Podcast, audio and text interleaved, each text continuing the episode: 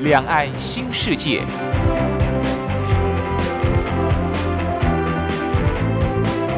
这是一个让您打开视野、胸怀两岸、放眼全球的云端世界。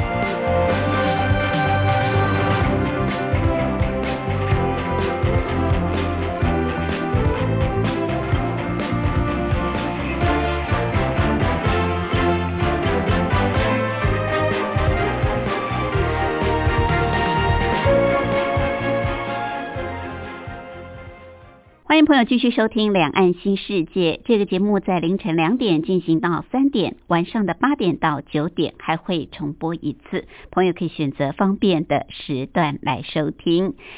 春节的脚步越来越近了，大家已经越来越忙。不管是上班族要忙着赶快把工作告一段落，或者是家庭主妇要忙着采办年货，要忙着打扫除过新年。总之呢，现在啊，大家正是以一颗非常愉悦的心情在期待新年的到来。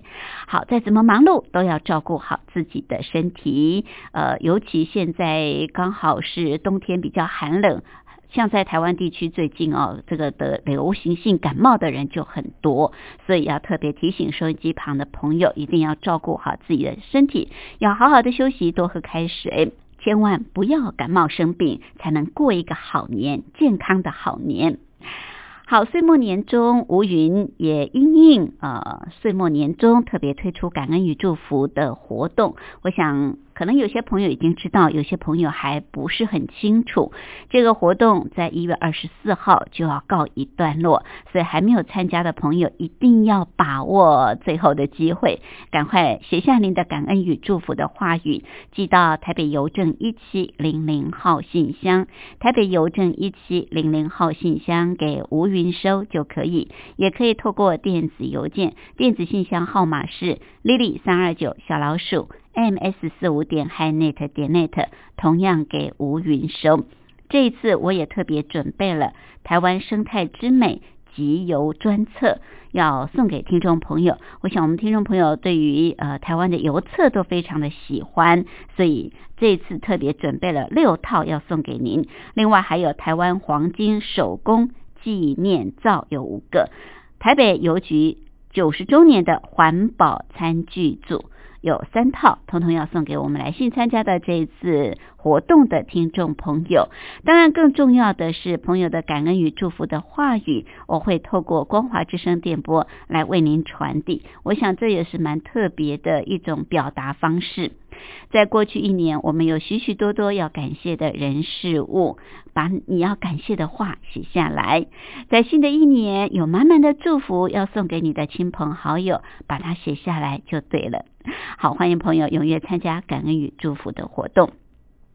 今天礼拜天，我们为朋友安排的单元是台湾逍遥游以及田马百宝箱。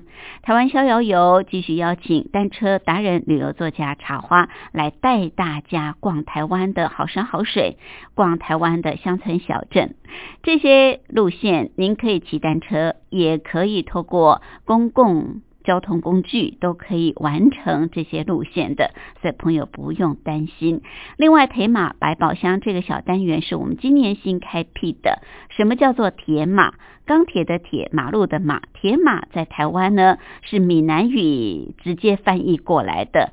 闽南语台湾称脚踏车叫做替妹，替妹就是铁马。铁马指的就是自行车、脚踏车。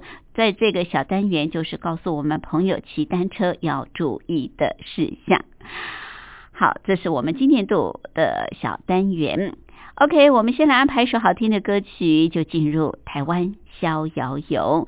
这是梁静茹所带来《环游四季的爱》。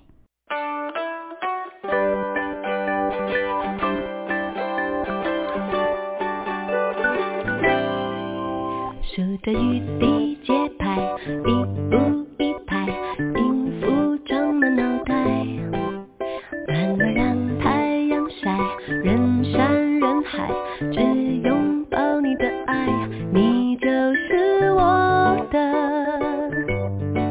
专属品牌甩开梦幻裙摆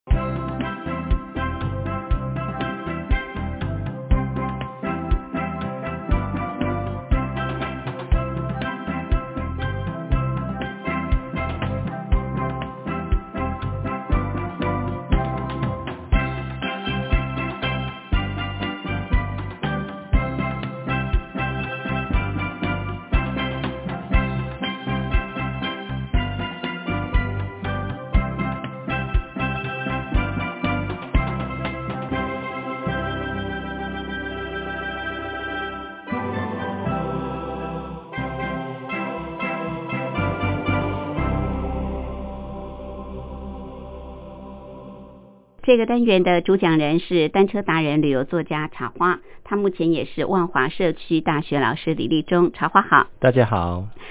好今天茶花要带我们去赏花海又吃海鲜。嗯哇听起来这个行程蛮丰富的很棒 很美又有好吃好玩的地方。嗯嗯。好吃海鲜一定是在海边嘛？所以我们今天是海岸线。对海岸线。东北季风来的时候海岸线骑起来会不会特别寒冷？很难骑。我觉得还好而且嗯更好骑。更好骑？为什么？因为下去我们从北往南是顺风。哦，顺风就踩起来特别轻。嗯嗯嗯，如果你顺风的话，嗯，那如果逆风呢，就比较辛苦了。对啊就很辛苦对对，嗯好，所以冬天骑的时候，这个顺风逆风要考虑进去，对不对？对啊对啊，这个是我觉得在脚踏车运动里面，风向还是蛮大的因素。嗯，顺风几乎可以减少你一半的体力了。啊嗯，我觉得不止不止一半呢、不止啊，那个推波的助力很强有时。候逆风骑起来跟爬坡不相上下，嗯哼，可能比爬坡还要累。是对。好，嗯所以我们今天虽然是骑海边，但是呢，骑起来很轻松的。嗯嗯嗯，好，我们要去的是桃园芦竹嘛，芦竹桃园这个地方。那我们要从台北去啊？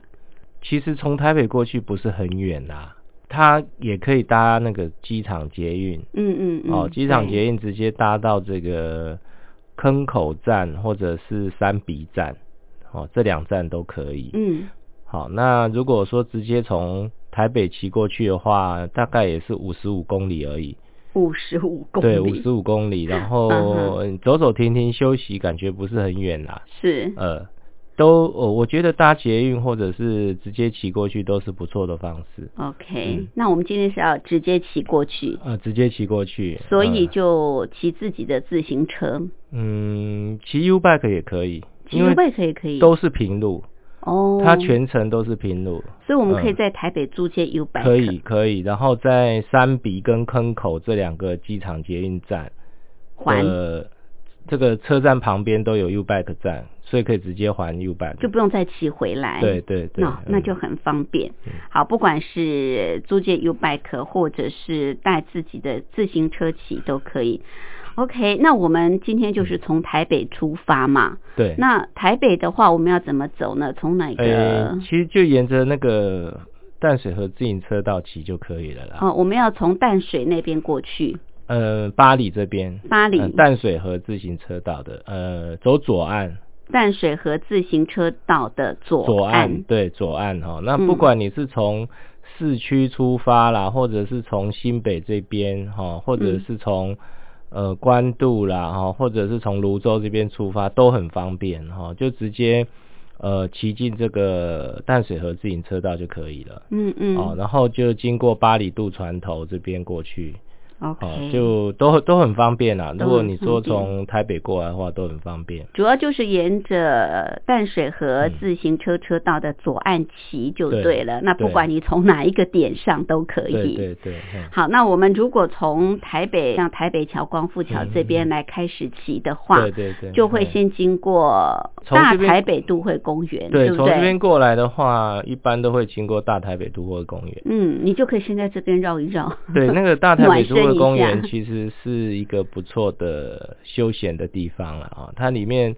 呃除了有这个呃水岸造景啦，哈，还有人工运河啦，哈，还有一些主题的公园都不错。哦嗯那它绵延大概有五六公里长。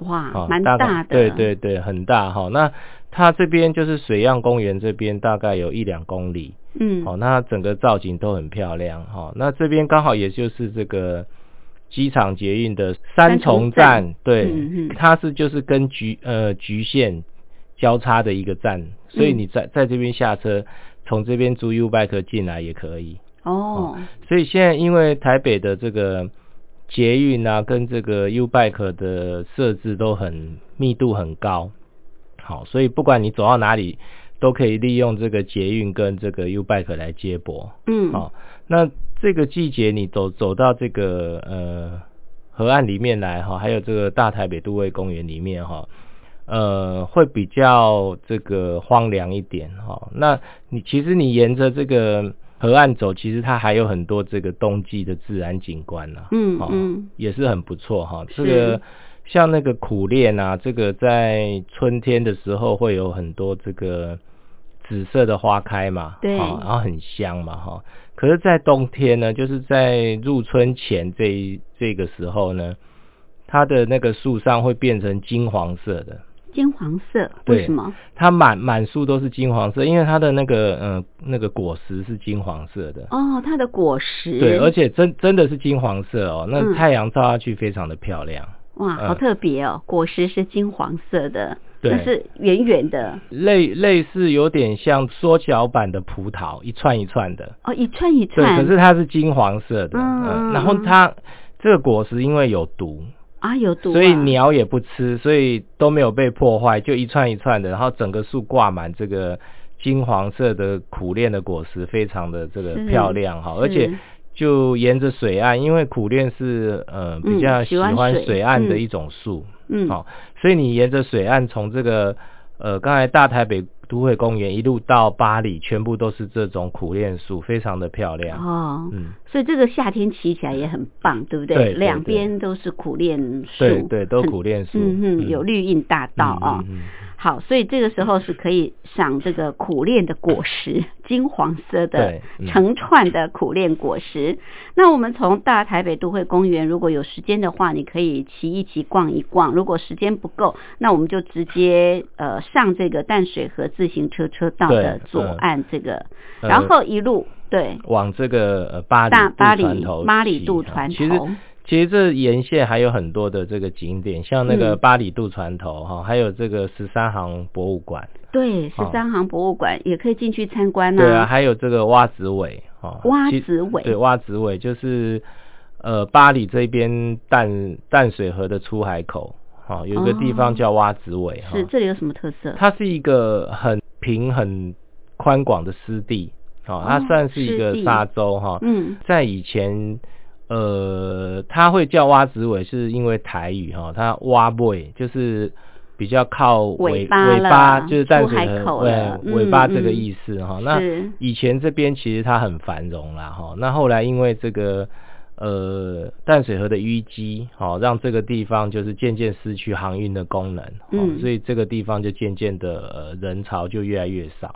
是好、那是蛙子尾这个地方变成一个生态的观察的很好的一个地方。好、嗯好，那你从蛙子尾这边看淡水的出海口，还有淡水小镇对面的这个呃沿岸风光都很不错。嗯，尤其如果是晚上的话，对 但是我们今天是骑白天，还是可以看到对岸的啊、这个景观对。嗯嗯，十三行博物馆礼拜一通常是休馆，对，啊一般我们公家机关的这个景点都是星期一休馆。对，所以如果你想进去参观，就不要选礼拜一去。对对嗯 好，这个我们一路从淡水河自行车车道左岸，经过巴黎渡船头、十三行博物馆之后，我们要接到哪里啊？诶、最后就会接到这个西滨公路。它有指标吗？嗯，其实你其实你沿着左岸自行车道一一直直走，骑最后就会到西滨公路，自然的就到西滨公路，对，OK，嗯好，所以我们要沿着西滨公路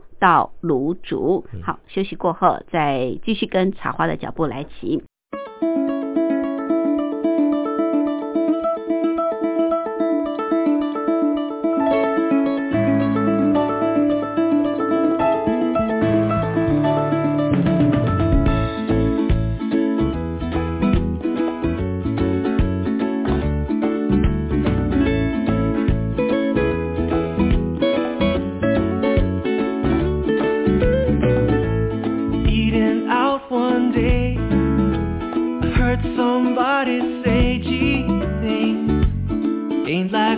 They used to be.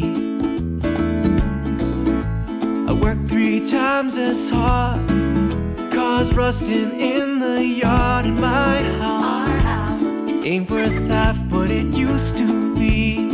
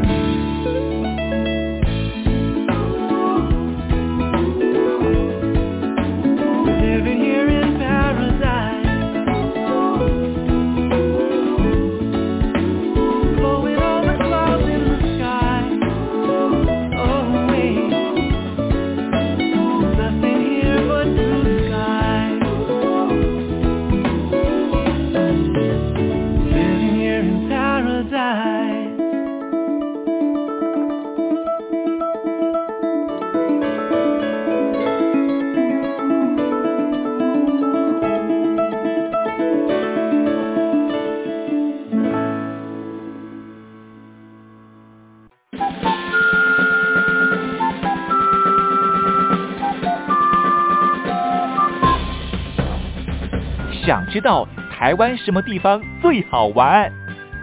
想知道台湾什么美食最好吃？想知道两岸发生了什么大事吗？您想要的我们都有。收听光华之声，丰富您的人生。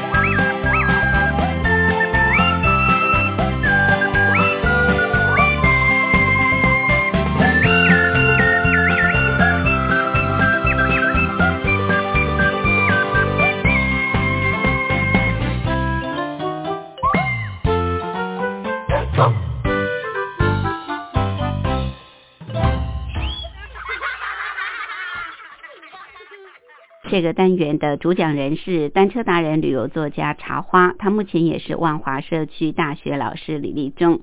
茶花今天带我们骑的这条路线很棒，可以去赏花海，又可以去吃海鲜。所以一知道海鲜，那就是呃靠海了。我们今天确实哦是沿着海岸线来走。那从台北出发的话，呃，茶花说，不管你是呃从金北桥这个地方，或是从三重都可以哦。你只要是沿着淡水河自行车车道左岸，呃，任何一个点都可以上，因为我们今天是走淡水河自行车车道的左岸。那经过八里渡船头，也经过了十三行博物馆，然后它就会接上西滨公路，到我们今天要去的最棒的地方，叫做芦竹。芦竹是在桃园。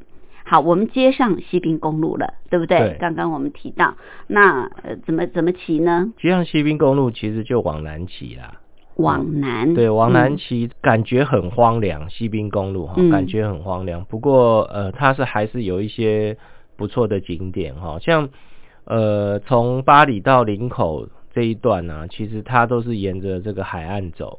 嗯，哦，那海岸它有很漂亮的这海岸景观呐、对对，那这个附近有一个地方叫做这个嘉宝里，哦，嘎玻璃那是在林口嘛？啊，对林口的嘉宝里。对，嘉宝里，然后这边有一个嘉宝里的海岸，其实不错哦。嗯。好，那刚好它最近这边有新建的一些汽车停车场，还有一块非常大的这个靠海岸的草皮哈，然后它的这个地势蛮高的哈，所以你可以在这边看，可以在这边看海。嗯好，然后它这个下面其实就是这个石滩跟这个沙滩的景观。好，哦，所以你可以看到这边的这个海岸的绵延哦，从这个台北港一直绵延到这个竹围。嗯嗯哦，就是嗯这个林口火力发电厂到竹围的这个景观全部都看得到。哦，所以我们也会看到台北港，哎、可以看可以得到看得到台北港。其实我们港刚才从十三行博物馆过来，也会经过。你就沿着路走，就是经过台北港外面，哦然后就到西滨哈。其实以前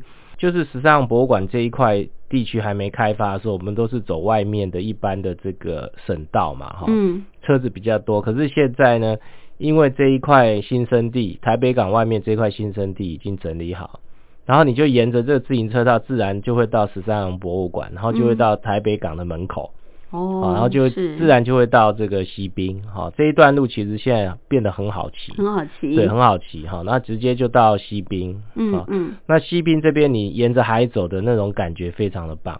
嗯。好，所以车子也不多，因为这个西滨公路它诶、是快速道路，对，它主要的车子都在中间那块高高架的上面，好没错。那它两边是平面道路，两边的平面道路反而就是车子非常非常的少。嗯好，嗯。那你就沿着这个平面道路走。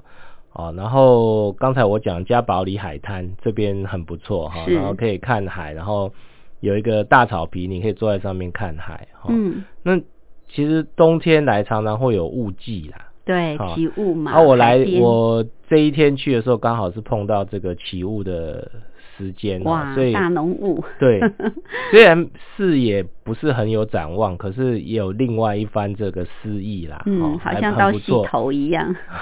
然后就一路这个骑到这个林口火力发电厂。那林口火力发电再过去就是这个竹围渔港了哈。那从巴黎到竹围渔港大概是二十公里，哦，大概二哦，十公里。就是巴黎，对巴黎到竹围渔港，对，大概是二十公里，对。然后到了竹围渔港以后，你会看到那个红色的拱桥，你呃转进红色拱桥，过了拱桥就是竹围渔港的这个范围。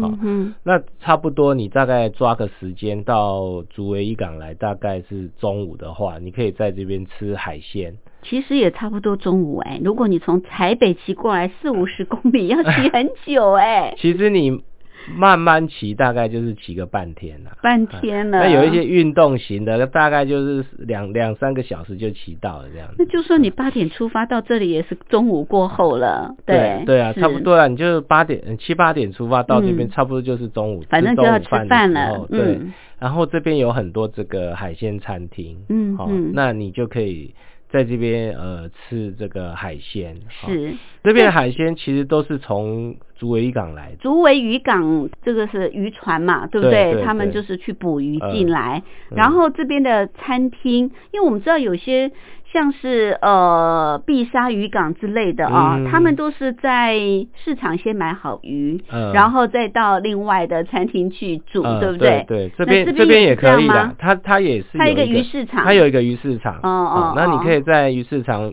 呃、先买挑选你要的这些海鲜，海活海鲜，嗯，然后再拿到这个店里面去请他料理也可以。是。好，那就如果你要省事的话，你就直接去这个餐厅里面直接挑你喜欢的海鲜，就直接在里面吃。也好也是很新鲜吗？其实它也是很新鲜，像我去哦。吃的这间，嗯，我特别问了这个老板哈，他说其实他们有四四艘渔船，哦，他们自己就有渔船对，出去捕现在的。其实现在海鲜餐厅他自己都有渔船，哦。或者是他自己本来就是经营这个捕鱼行业的渔船，嗯然后再开，然后他就后来开了餐厅，他就嗯。直接把他的渔货供应给餐厅，对，这是最好，一这样变成 对消费者来讲比较新鲜，然后对嗯他们来讲，他们的经济效益也比较大。对对对，，不用再经过中间转手这样子。嗯嗯，那这间我去的这间，它有四艘渔船，哇，它直接就是每天把这个渔货直接从渔船卸到自己的餐厅，那渔货非常的充足对，哦，而且非常非常的新鲜，很新哦鲜。其实新鲜最重要。而且如果嗯说你人多的话，你直接吃一桌真的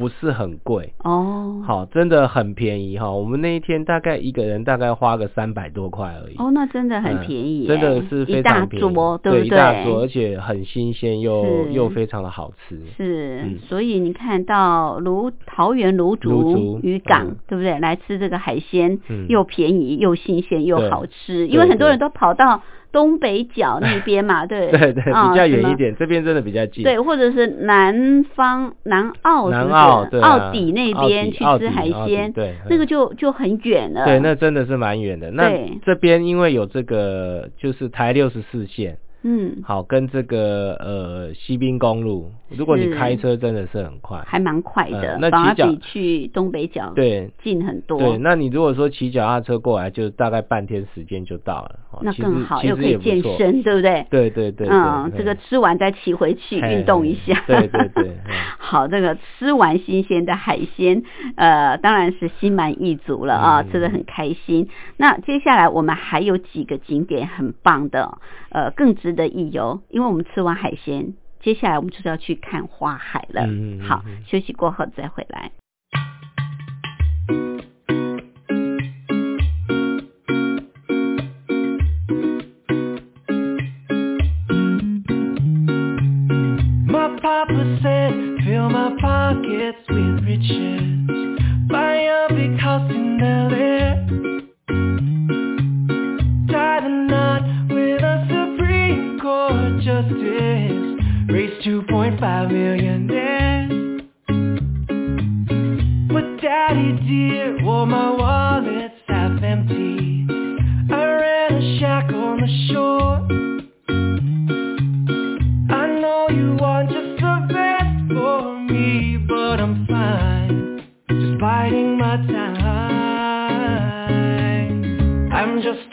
For the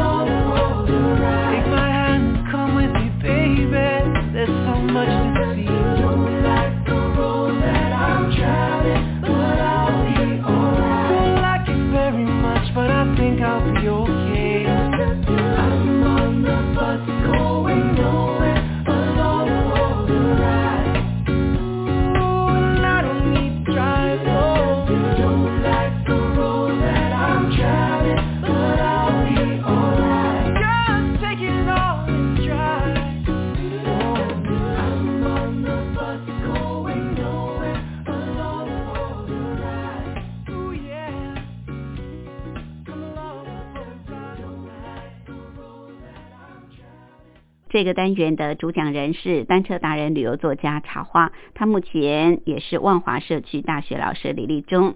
好，茶花今天带我们去赏花、吃海鲜。呃，吃海鲜当然就是在海边。冬天其实东北季风强，很多人都很畏惧到海边去哦，因为觉得风太强、太冷了，很湿冷。但是呢，呃，如果是骑车，刚刚茶花说你顺风骑的话，其实骑起来。还蛮快的，而且很轻松，所以也有另外一种呃不同的体验。那我们今天是从台北直接骑单车，呃，不管你是自己的车或者是租借 U bike 都可以，因为今天的这条路线是平路，所以骑起来是非常的轻松的。好，如果从台北大台北都会公园，然后你就沿着淡水河自行车车道的左岸，一路往八里渡船头，经过十三行博物馆、台北港接西滨公路，就可以骑到芦竹。这是我们今天的第一个重点，去吃海鲜，很新鲜的海鲜就在芦竹的竹围渔港，嗯对不对？竹围渔港嗯，竹子的竹。围起来的围，哎对对啊围起来竹围渔港。好，我们吃完这个海鲜之后，接下来就是往哪个方向来骑呢？哎从竹围渔港出发的话，竹围渔港这边刚好是有一条叫做一零八公路一零的八公路，起点，嘿，我们就哦往着一零八公路走就对了。你就找到一零八对，公路，它的指标就是往林口。啊，往林口，对好，一零八公路往林口，你就从呃它的这个一零八公路的零公里处开始骑，哈，它就是起点嘛，哈，嗯。起点就是零公里。是。那我们进去以后呢，会先先到海湖这个地方，哈。海湖，对海边的海，对。湖水的湖，对啊海湖湖泊的湖，海湖这边大部分都是一些工厂啦，不过它分布的密度非常的大，不是很集中哈，所以嗯你往一零八公路骑进去哦，你会看到一些工厂，还有一些呃稻田，嗯呃田园的这些风光就是交错哈。嗯那你越往里面走，这个呃田的这个面积越来越大，工厂越来越少。是好然后你会发现，这个呃，在这个季节，就是在过年前哈、哦，在要进入春天前哦，这个时候它这边会有很多的这个花海，因为这边的稻田很多，会撒绿哎肥，对，那个嗯。稻田收割以后，在在春耕前，它就是都撒很多绿肥哈、嗯。那这些绿肥。呃，就形成了很多这个自然的花海，哦嗯嗯，那这些花海其实呃很漂亮的，就分布在一零八公路的两边。哇哦那近年嗯。来，这个相关单位有把它变做一个主题啦，就是在芦竹这个地方的这个花海主题。啊嗯嗯诶，你就呃沿着一零八公路走哈，然后你就会进入这个坑口这个地方。坑坑洞的坑，对坑口，嗯，嗯坑口哈。那坑口这个地方还有一个坑口的这个捷运站哈。哦对对那在捷运站旁边有一个坑口村。村庄，对啊一个村庄，那坑口村它其实是一个呃，现在来讲是一个蛮有意思的小小村庄哈怎。么说？因为它现在它这个坑口村，它把他们家家户户村子里家家户户都把它做立体彩绘。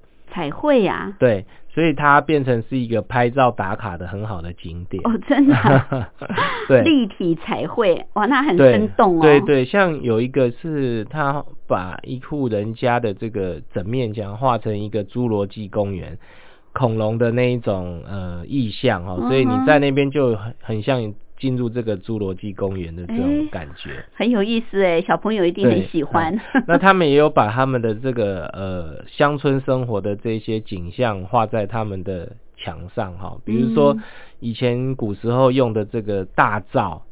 哦，嗯，那个灶烧木，头那个灶，嗯木然材的后上面有一个那个鼎啊，有没有？哦一个大鼎对，然后嗯他们那边煮东西的那种感觉都写，都把它画在上面，就是很农村的那种。对对对，还有什啊么铁马啦，哈、就是都是一些农村的生活，铁马啦，哈，然后是还有养鸡啦，哦。那些就是、嗯。呃，可能现在已经没有，可是他们就是把他们以前的生活光景通通画在那个呃墙上。所以现在坑口村里面也不会有养鸡。哎、没有哎、还有牛啦，耕嗯田的牛啦，哈、然后是还有以前有一些那种呃，像那种理发古老的理发厅啊，发店哈、对还有一些古老的那些美食行业都在那个墙上。哦那你走进来，虽然这个地方变是一个呃，我觉得它是一个蛮没落的村子，嗯，可是他把他以前的生活景况画上去，你就会觉得哇，好像很繁荣那种感觉。嗯哈嗯嗯，那你在这个坑口村，你还没有进坑口村之前，其实它就是被这个花海包围哇啊，因为它的它的周边是田嘛，哈，嗯嗯那这个田就是绿肥花海撒下去以后，变成就是说，诶、这个小村庄被花海包围，嗯，好美哦。那那先看过花海以后，然后再进来他们以前的这个生活彩绘，对，就会觉得很有意思。对嗯对，还蛮美的一幅画，对啊对对，真的是蛮美的一然幅画。后这个地方其实它就在这个呃坑口的这个集结站的呃旁边附近而已。哦，所以嗯。我们如果不骑脚踏车，我们坐桃捷，桃捷走过来大概五百公尺，就坐到嗯。坑口站坑口站下来大概五百公尺哦，就到了。那很方便呢。那啊如果说你到了这边你很累的话，你那个就坑口站的这个下方哈、嗯。它是高架，下方就有这个 U Bike 站，然后你就把它还了车子，就就可以坐坐机捷回家。嗯好，或者是你如果骑自己的车的话，你就用这个吸车袋打包，然嗯哼哼，然后就可以这个呃坐机捷回家。哎是，嗯所以很方便啊，对就是在这个坑口站。对，嗯那这里有一个坑口村，对对不对？对，哎，这里是不是还有也可以看那个飞机呀、坑口哈、嗯，它刚好就在航道下面。航道下面。对，那那个、嗯那个就是桃园机场的飞机起降都是从这个地方，呃，飞飞机就会从这个地方坑口村的这个天空掠过，嗯，所以你在这边大概两分钟会有，我有我有计时，大概两分钟就一班。哇，这么密集。，对对，是。好，那我在那边站的时候，我就想说，哇，那这住在这边的人不是每天都被飞机吵的？对 那真的个嗯，刚好在航道的下方。对啊，对啊，嗯、是我我我在想，他们可能呃呃天天惯了。对，习惯了，嗯对对。可能也没什么感觉，就好像你嗯住在那个车站旁边，你每天听那个火车，对不对啊都已经很习惯，而且没有听到反而睡不着呃觉。那你就其实我们一般看飞机都是在空旷的地方看嘛。嗯嗯，好，那你在坑口在这边，其实刚才我刚才讲的就是你在这些彩绘的老房子的这个旁边抬头看飞机，还蛮有意思的。是，嗯而然后而且且每一架飞机不太一样，而且它它这个，因为它刚刚起飞，嗯，所以它的高度不高。你可以看得很清楚。，对你看着它那个彩飞机上面的这个呃彩绘跟这个呃像哪些航空公斤什么，你都看得一清二楚。嗯嗯，对。是。嗯。好，你可以数数看 哪一家航空公司对啊的飞机最多。那如果我们继续往前呢，嗯。就是叫三比站，三比对不对？再往下一站是对对三比站，再往前还还是一样，你就会很多花海陪伴你。哦，还有花海、啊，有有，它一路延伸，其实它一直嗯。延伸到这个快要爬坡往林口那边。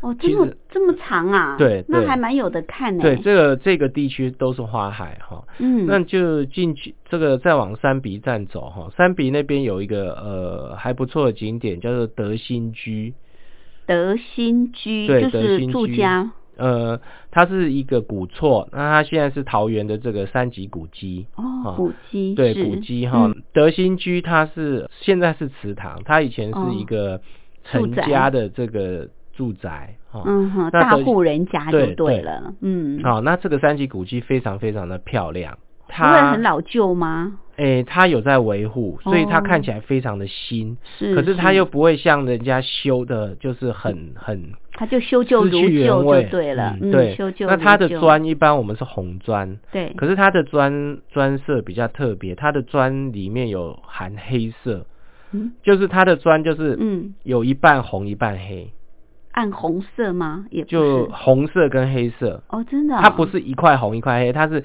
一块砖里面有红色跟黑色。哦，很特别，对，那我去查了一下，就是因为它里面含这个铁质，是因为铁质含量的关系，所以变成就是呃红黑交错，所以它这一块古厝特别漂亮，嗯嗯有红色嗯。跟黑色。古厝哦，三级古，三级古迹哈，那这个德兴居的旁边还有一个叫四善居哈，四善四善居哈，那嗯。四善居其实就是现在陈家在住的古厝，他们现在把德兴居当成是祠堂，祠堂对。然后他们现在自己住在四善居，四善居还在住，对，那四善居的年代比较没有这个德兴居这么久，哦，因为，德兴居这边已经上百年了哈。嗯那嗯四善居这边大概是八十几年的这个古厝哈。OK，所以你在四善居，你可以看到他用这个日本时代的工法盖的中国式的古厝。哦又有不同风格了，对对。对，它也有剪年，可是它的它的这个正厅啊，还有是或者它的这个呃厢房里面是铺有瓷砖，嗯，然后你可以在他们的房子里面看到电线，它是日本时代留下来的电线，是没有嗯包这个塑胶的这个外皮的。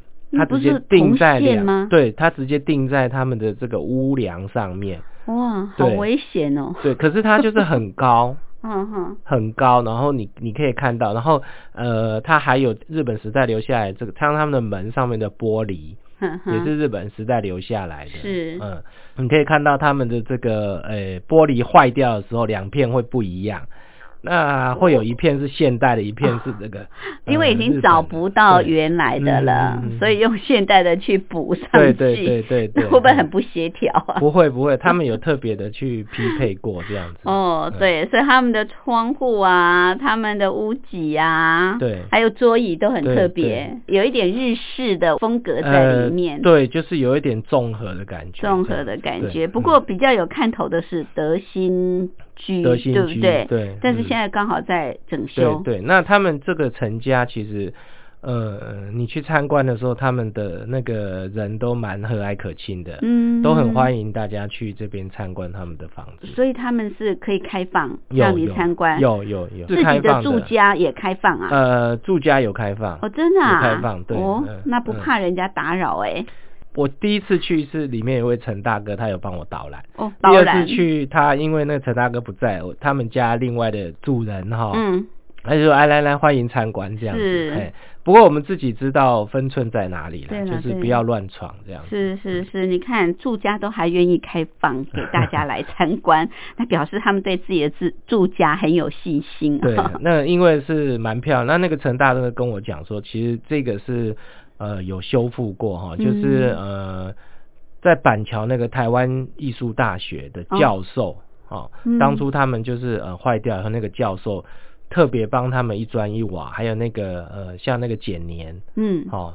都是特特别去呃，因经过考据以后帮他们修复的，哦，所以他是。现在还是维持在八十几年前那一那一种状态。嗯，维修的很好啊，对维修的很棒。好，所以没想到到这儿还可以看到呃三级古迹啊，就是德兴居跟居呃四善居。好，那这一路呢，这个海岸风光，又吃海鲜，又看花海，还可以看古迹，嗯非常丰富精彩的一条路线。大家呢有机会可以去骑一骑啊。今天非常谢谢茶花为我们做介绍，谢谢。谢谢。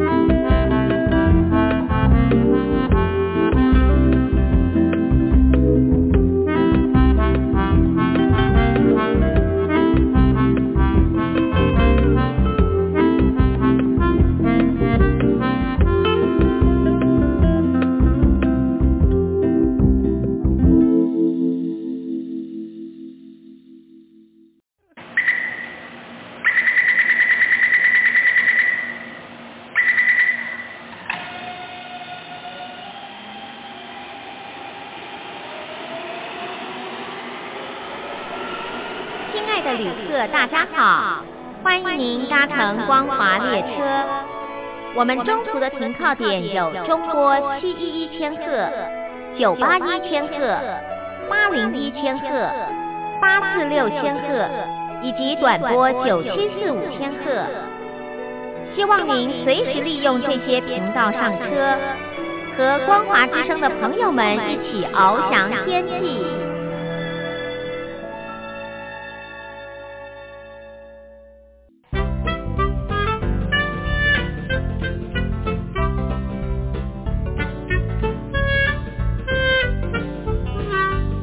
铁马百宝箱。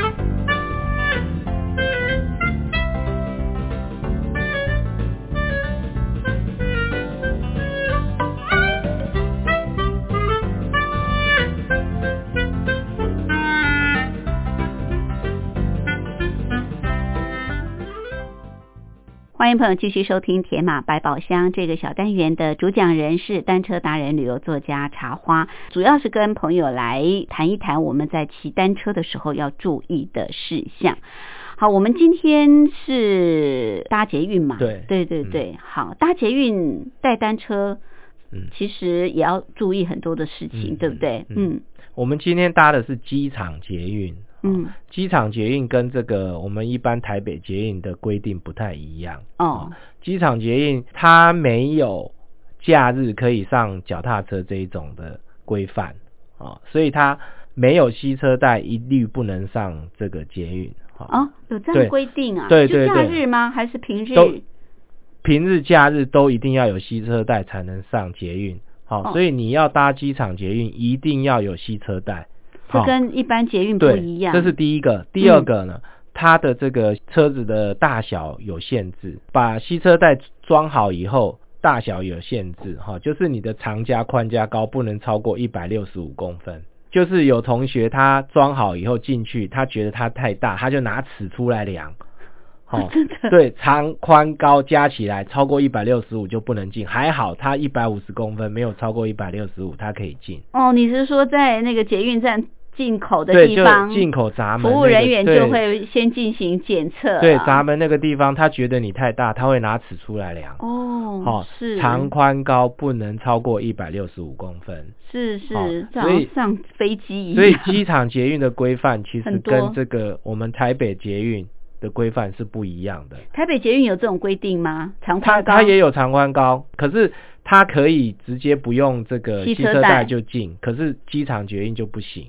所以在机场捷运搭车，你要注意两个，一个一定要吸车带，嗯。一个是你的长宽高不能超过一百六十五公分。OK，嗯所以你一定要把它装好，装好汽车带对。再上车。对对对对。然后长宽高不可以超过，加起来不可以超过一百六十五公分。对对。那如果我们一般台北的捷运是不需要吸车带，呃对，就是呃礼拜六礼拜天不需要，还有平常日呃早上十点到下午至四点之间也可以不用吸车带。也可以不用。对你上下班时间就要吸车带。平日上下班的平日，早上十点到下午四点可以嗯进出，直接不用吸车带。嗯好，那假日也可以不用吸车带。嗯，那如果是上下班时上下班时间就不行，就人潮多的那个时段，它就是不行。就不能上脚踏车。呃，对对。OK，、嗯好，这是呃台北的捷运跟机场捷运线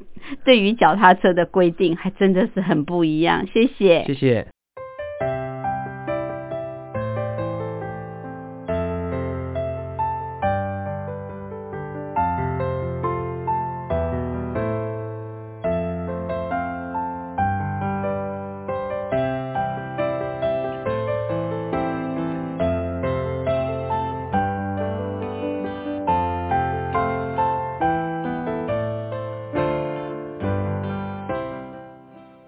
的，今天两岸新世界节目进行到这儿，也接近尾声。非常感谢朋友的收听。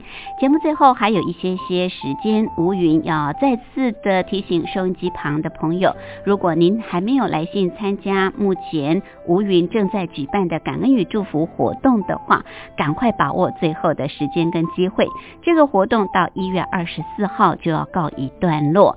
我们这次很难能可贵的要赠送给朋友非常棒的礼品，像是台湾生态之美集邮专册，还有台湾黄金手工纪念皂，以及台北邮局九十周年环保餐具。有兴趣的朋友，赶快写下您的感恩与祝福的话语，寄到台北邮政一七零零号信箱。台北邮政一七零零号信箱给吴云收就可以。我也会透过光华之声电波来为您传达感恩与祝福的话语，要把握难能可贵的机会。好，节目最后祝福您拥有愉快的休假日，我们下次空中再会，拜拜。